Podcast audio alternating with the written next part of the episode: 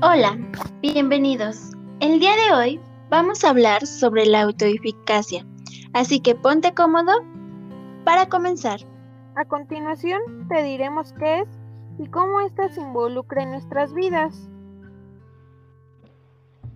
La autoeficacia es la creencia en la propia capacidad de organizar y ejecutar los cursos de acción necesarios para gestionar las situaciones posibles.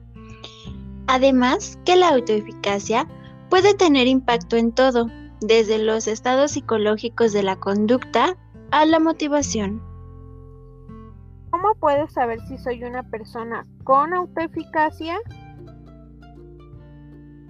Se podrán dar cuenta cuando observen que tienen acciones como ver los problemas como tareas a superar, o si tienen interés por las actividades en las que participan, también si superan rápidamente las decepciones y si tienen un mayor sentido de compromiso.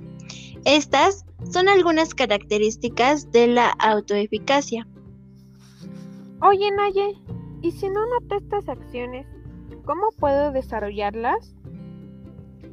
Qué bueno que lo preguntas, Ari. Si bien la mayoría de estas acciones se vienen fortaleciendo desde la infancia, pero aún estamos muy a tiempo de fortalecer la autoeficacia. Algunos de los consejos que te podemos dar es que realices una tarea en la que tengas éxito, ya que esto fortalece nuestro sentido de autoeficacia. También ver cómo a nuestro alrededor están personas que logran realizar tareas con éxito. Ayuda a que nosotros también pensemos que lo podemos lograr. Otro de los consejos que te podemos dar es que consigas un estímulo verbal de las demás personas. Es decir, que te refuercen o que te reconozcan la tarea que estás realizando.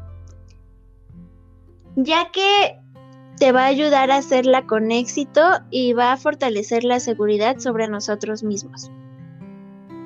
Además, es importante juntarnos con personas que sumen o al menos que sean neutras, pero que no nos resten. Y si nos restan, la mejor actitud es tomar fuerza y usarlo como un reto personal. También hay que tomar en cuenta nuestras propias respuestas y reacciones emocionales ante las situaciones, ya que también desempeñan un papel importante en la autoeficacia. Aprender cómo reducir el mínimo estrés y cómo evaluar los estados de ánimo ante tareas difíciles también nos va a ayudar a mejorar el sentido de autoeficacia. Esperamos te haya gustado el capítulo de hoy. Nos vemos en el próximo capítulo.